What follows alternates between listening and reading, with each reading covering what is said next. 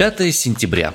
Мы календарь перевернули, а там уже 5 сентября, а не 3. Как жалко, что мы не смогли пошутить по этому поводу. Не успели, конечно, не успели. Суббота выпала на 3 сентября. Мы не новый трек Егора Крида с Михаилом Шафутинским не включили, вот как раз перепевку 3 сентября. Не пошутили, ничего, день прошел зря. Я, кстати, 3 сентября весь день лежала в кровати и ни о чем не жалею абсолютно. Абсолютно правильно. Я подбирал каверы на Шуфутинского, нашел порядка 15, смотрел их все подряд, и каким-то образом так у меня в душе календарь переворачивался. Доброе утро всем. Это подкаст «Осторожно, утро» и двое из Сибири, Арин Тарасова. И Иван Притуляк. Всем привет. По-прежнему пытаемся понять, что же происходит в мире такого необычного, странного, яркого, что произошло за выходные. Давайте расскажем прямо сейчас. Есть несколько новостей, не все из них, к сожалению, хорошие, но есть и достаточно занимательные и интересные. Как, впрочем, и всегда у нас в выпусках. Вот о чем вы узнаете сегодня. На Ключевской сопке погибли туристы. Известно о восьми жертвах. Правительство России выделило почти 10 миллиардов рублей на соцвыплаты жителям Украины, Донецкой и Луганской народных республик. США не поддерживают план Евросоюза об ограничении выдачи виз гражданам России. На выходных э, случилась трагедия на Дальнем Востоке при восхождении на вулкан Ключевская сопка. Погибли 8 туристов. Сначала было известно о четырех жертвах, затем их количество возросло до 6. И вот сегодня в ночь появилась информация о том, что число погибших на Ключевской сопке туристов увеличилось до 8 человек. Спасатели уже в четвертый раз пытаются высадиться на вулкане. И, собственно, им наконец-таки удалось это сделать. Высадились они на склоне Ключевской сопки, где помощи ждут уже, к сожалению, лишь 4 человека. История следующая. Сборная группа с разных регионов России – это а, Москва, Алтайский край, Приморский край, Камчатский, Новосибирская, Владимирская области. Группа туристов отправилась 30 августа в поход. 10 туристов и 2 гида. 3 сентября 9 человек начали восхождение на Ключевскую сопку, трое остались в базовом лагере. Собственно, в базовом лагере на высоте чуть выше 3000 тысяч метров. Остались э, те три человека, которые решили восхождение не совершать, и девять человек отправились, э, собственно, покорять вершину Ключевской сопки. Я напомню, что вулкан – это действующий и самый высокий в Европе, высота его 4800 метров. На высоте более 4000 метров один из туристов сорвался, потащил за собой еще двоих, после чего сорвались еще двое. Ну и э, несколько человек погибли, ожидая. Был человек с переломом ноги, судя по всему, ему тоже не удалось спастись. Более подробные детали в обязательном порядке будут сегодня в телеграм-канале «Осторожно, новости». Вот по э, данным ТАСС, жертвы, которые ожидали спасения на высоте выше 4000 метров, они промокли и не пережили ночь. Это вот как раз те люди, о смерти которых стало известно сегодня утром. Также сообщается, что спасатели из-за плохой погоды вот как раз не могли э, добраться до выживших на протяжении вчерашнего дня. Совершали несколько попыток добраться до пострадавших, но на вулкане порывы ветра достигали 20 метров в секунду, плохая видимость, дождь, осадки, ну, в общем... Ну, то есть плохая погода – это не фигура речи, это шквалистый ветер, это ужасные совершенно погодные условия, которые делают невозможным просто перемещение по этой горе в любую сторону, не то что приземлиться на ней на вертолете. Да, я на самом деле абсолютно не могу себе представить, что там сейчас происходит, потому что я ходила в походы, и это были горные походы, какие-то просто пешие и так далее по горной местности. И, как правило, это всегда какое-то динамичное развитие событий. Ты либо идешь либо ставишь палатку просто для ночевки.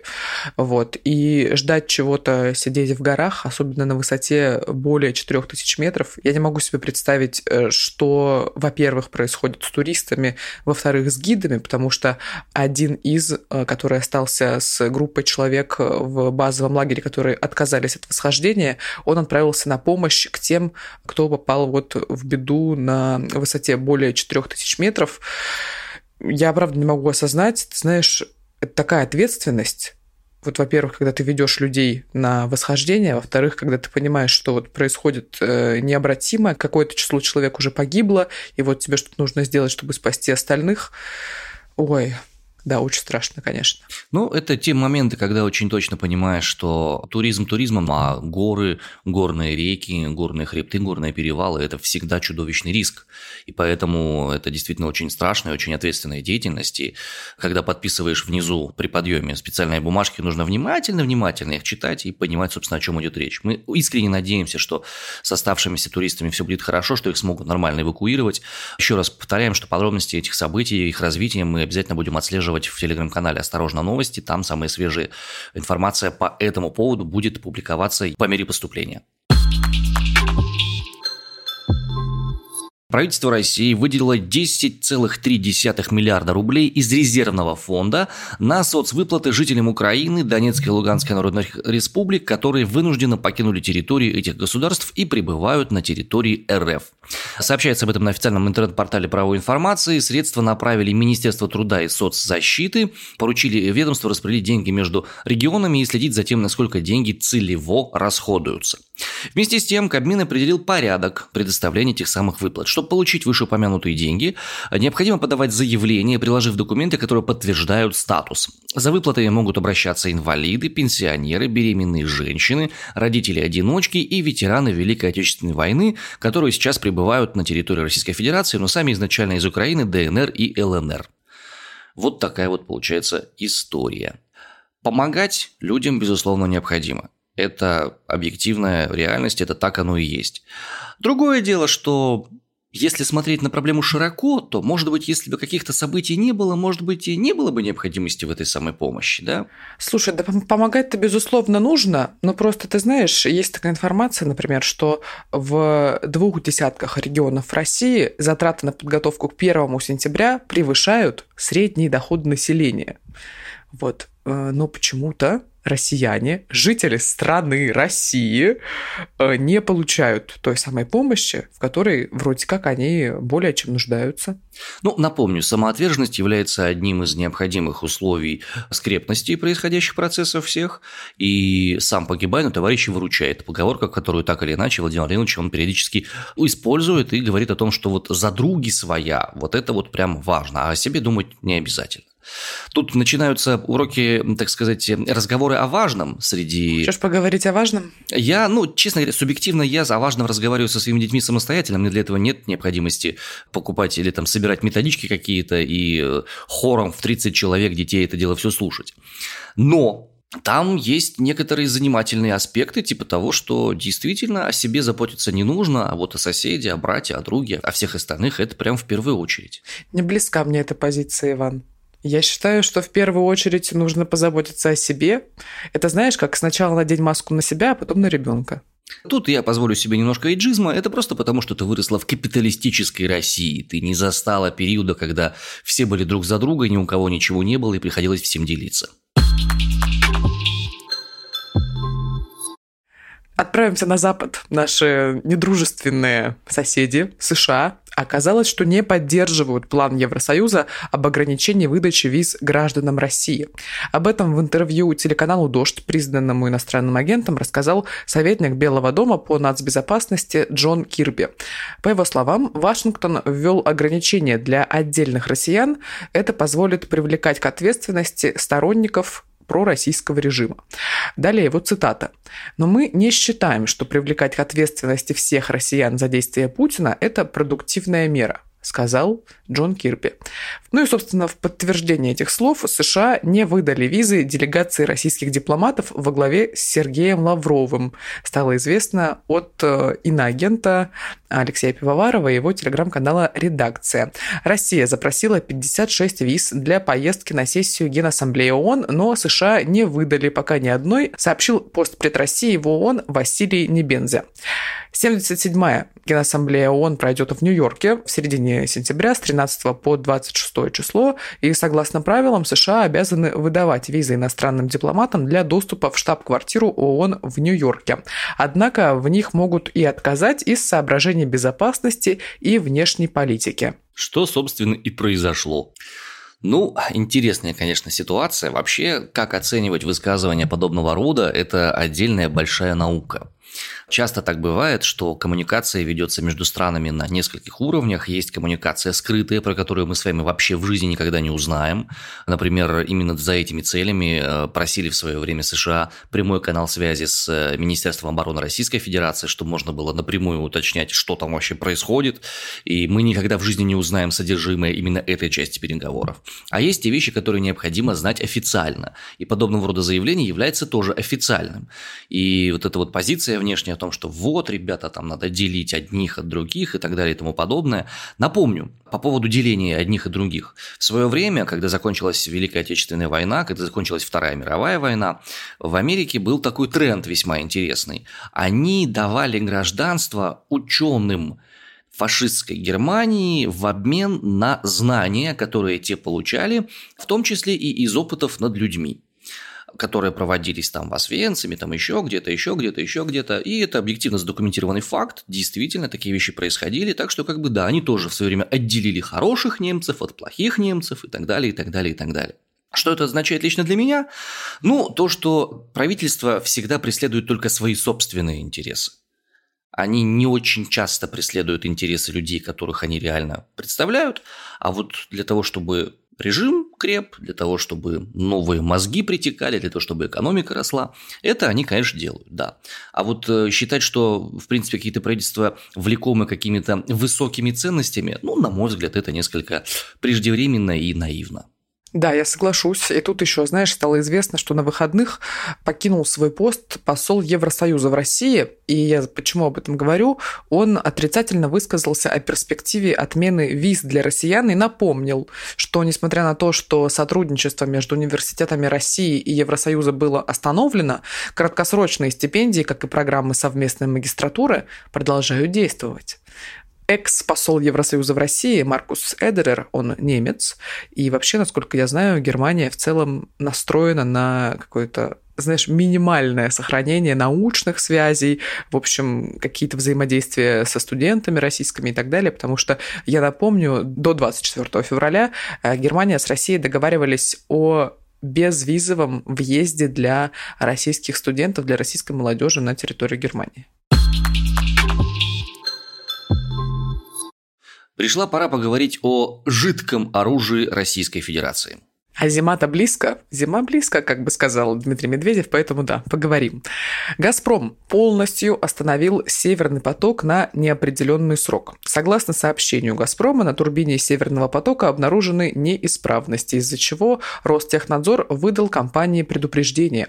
Трубопровод остановили до устранения всех замечаний к работе оборудования. С 31 августа газопровод не работал из-за ремонта единственной оставшейся турбины. Изначально компания компания заявляла, что «Северный поток» возобновит прокачку с 3 сентября. На календаре 5 Календарь перевернули уже, все. Э, да, насколько нам известно, газ в Европу по Северному потоку пока что не пошел. Вот такая форс-мажорная остановка, по словам экспертов, станет негативным фактором для энергетического рынка и энергобезопасности Евросоюза. Даже вот при условиях того, что европейские подземные хранилища газа на 80% заполнят, это все равно потребует залезть туда чуть-чуть пораньше. И, в общем, не будет обеспечивать такую безопасность с точки зрения обеспечения всех стран Евросоюза газом, как это было раньше. Отмечают, что вот те 33 миллиона кубометров в сутки, которые выпали из-за остановки Северного потока, я имею в виду газ, придется вот как раз добирать из вот этих подземных хранилищ газовых. Вот. Ну, а это приведет к тому, что отбор газа из хранилищ может начаться гораздо раньше, чем обычно. Ну и, соответственно, может это дело закончится гораздо раньше, и, соответственно, весна будет достаточно холодная в Европе, соответственно, это даст возможность дополнительных рычагов воздействия на всю эту историю. В общем, в очередной раз подтверждается убеждение о том, что зависимость от ископаемых источников энергии – это трэш, бред, и от нее нужно максимально отказываться вообще везде. Сколько раз говорили. Но мы не сможем от нее отказаться, потому что на разных территориях, где вот эти полезные ископаемые, да, газ, нефть, еще что-то добывают, живут разные люди, там разные страны и так далее. Если на территории Европы этого нет, то они предлагают на мировой арене э, взаимодействия с другими странами что-то другое Вот, а газ у нас идет из России, из США, нефть там из... Из России, опять же, да, из Объединенных Арабских Эмиратов. Ну, попробуй, нет, они, конечно, они пробуют, они искренне пробуют что-то с этим сделать, но пока получается, честно говоря, худо, будем откровенны. Вот недавно, буквально накануне, страны Большой Восьмерки таки договорились ввести потолок цен на российскую нефть. В официальном заявлении министров финансов стран G7 было сказано, мы подтверждаем совместное намерение подготовить и ввести всеобъемлющий запрет на услуги, которые позволяют осуществлять морские перевозки сырой нефти и нефтепродуктов российского происхождения по всему миру. Предоставление таких услуг будет разрешено только в том случае, если нефть и нефтепродукты будут закупаться по установленной цене или ниже. Каким образом эта предельная цена будет устанавливаться? Какая она будет? Об этом пока нет информации.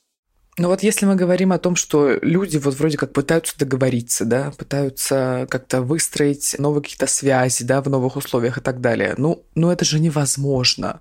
Одни вот так вот встали руки в боки, другие тоже газ выключили.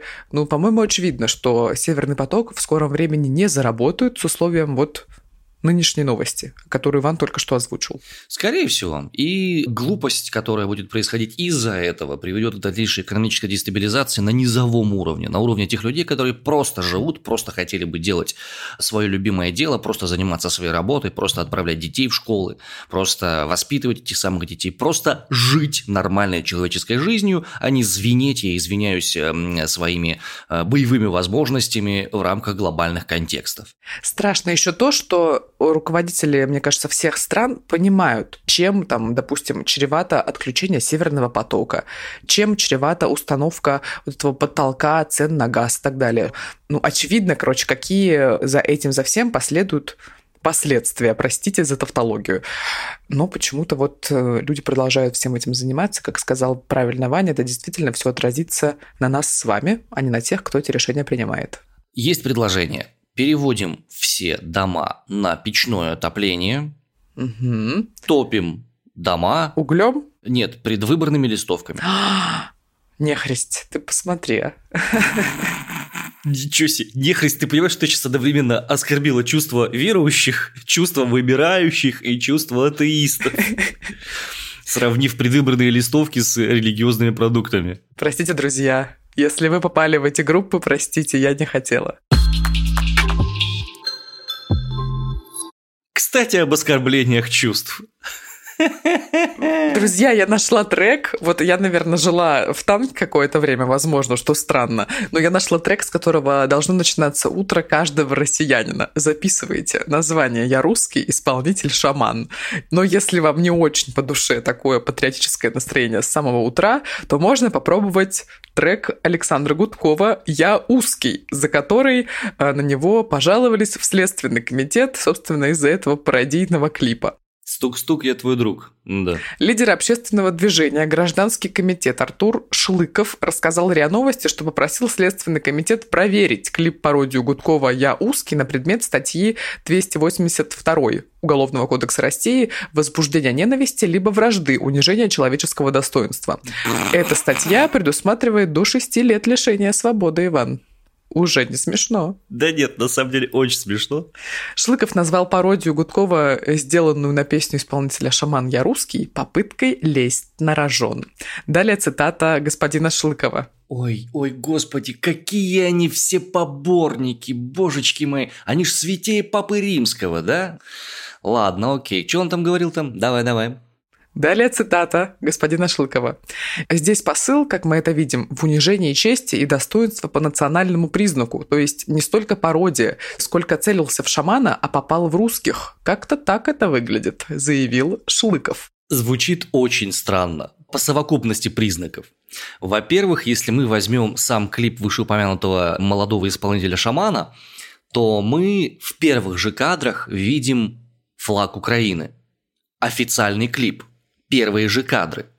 Вот серьезно, ну, да? Давай так, там нет флага. Там нет физически угу. флага, но вот это вот золотая рожь и синее небо, особенно когда они ровно пополам кадры делят, да, и идет там поперек них этот самый шаман, это абсолютно считываемая вещь, 100 из 100. Во-вторых, мне интересно, Слушай, ну, э, исполнителя зовут Шаман, да? Шаман – это, ну, язычество, коренные народы, всякое такое. Россия как бы страна православная. И происходит такое, как тоже нестыковочка, как бы. А это чьи чувства может оскорблять? Ну, слушай, в нашей стране много шаманов. Много-много. В бубен дают прям крепенько, да, есть такое. Ну и в-третьих, на самом деле, вряд ли что-то может быть более оскорбительным в отношении многонационального народа нашей страны, э, кроме слов э, этой самой песни, причем не гудковской, а оригинала. «Я русский, и мне повезло, я русский всему миру на зло». Ну, во-первых, «Я русский, и мне повезло», скажите, а таджикам, а татарам, а казахам, а уйгу, не знаю, там, уйгурам не так сильно повезло, да? Это с одной стороны. А с другой стороны, а зачем быть русским всему миру на зло? Это что такое? Это возможность выбора, что ли? Выбрать национальность, в которой ты родился? Ну, класс. Это ж бред ненаучный. Чтобы быть политкорректными, нужно было петь в этой песне «Я россиянин, а дальше, вот вы уже, если рифмуете хорошо, можете срифмовать. А интересно следующее. Александр Гудков ответил на все происходящее. Он в блоге назвал мерзким доносчиком тех, кто написал на него жалобу, и э, отмечает журнал Стархит, простите за этот информационный источник. Источничек, ну да. Но он отмечает, что если следствие установит, что пародия правда оскорбительна, КВНщика ждет штраф в размере полумиллиона рублей или срок от двух до пяти лет колонии. А сейчас трек и клип «Я узкий» под авторством Александра Гудкова висит на второй строчке во вкладке в тренде в Ютубе и набрал уже более двух миллионов просмотров. И мне очень нравятся комментарии здесь. Ты знаешь, вот особенно мне понравился, человек написал просто цитату Артура Шопенгауэра. Вот как она звучит. «Когда человеку нечем гордиться, он начинает гордиться своей шириной». Ну, это очевидно, что это не Артура Шопенгауэра цитата, она исправленная немножечко, потому что в оригинале Шопенгауэр не мог такого сказать. Вообще, э, верить цитатам в интернете – это очень такое себе. Особенно в комментариях в Ютубе. Это как цитировать журнал Стархит, я сегодня могу себе позволить. Ну, в принципе, да, в дно ты уже постучалась немножко. Я просто исхожу из того, что, ну, хочется реально чего-то патриотического. Слушайте, ну, есть же нормальные стихи, есть же нормальный контент, нормальные авторы. Вот, допустим, очень многообещающий автор Александр Блок, например, да? или там Михаил Юрьевич Лермонтов, или Александр Сергеевич Пушкин. Ну, более русских исполнителей прям невозможно представить. У Блока, допустим, чудесное стихотворение есть «Русь». Я это буквально чуть-чуть процитирую, очень-очень такое вот, да. «Русь моя, жизнь моя, вместе ли нам мается, царь да Сибирь, да Ермак, да тюрьма. Не пора ли разлучиться, раскаяться? Вольному сердцу на что твоя тьма?»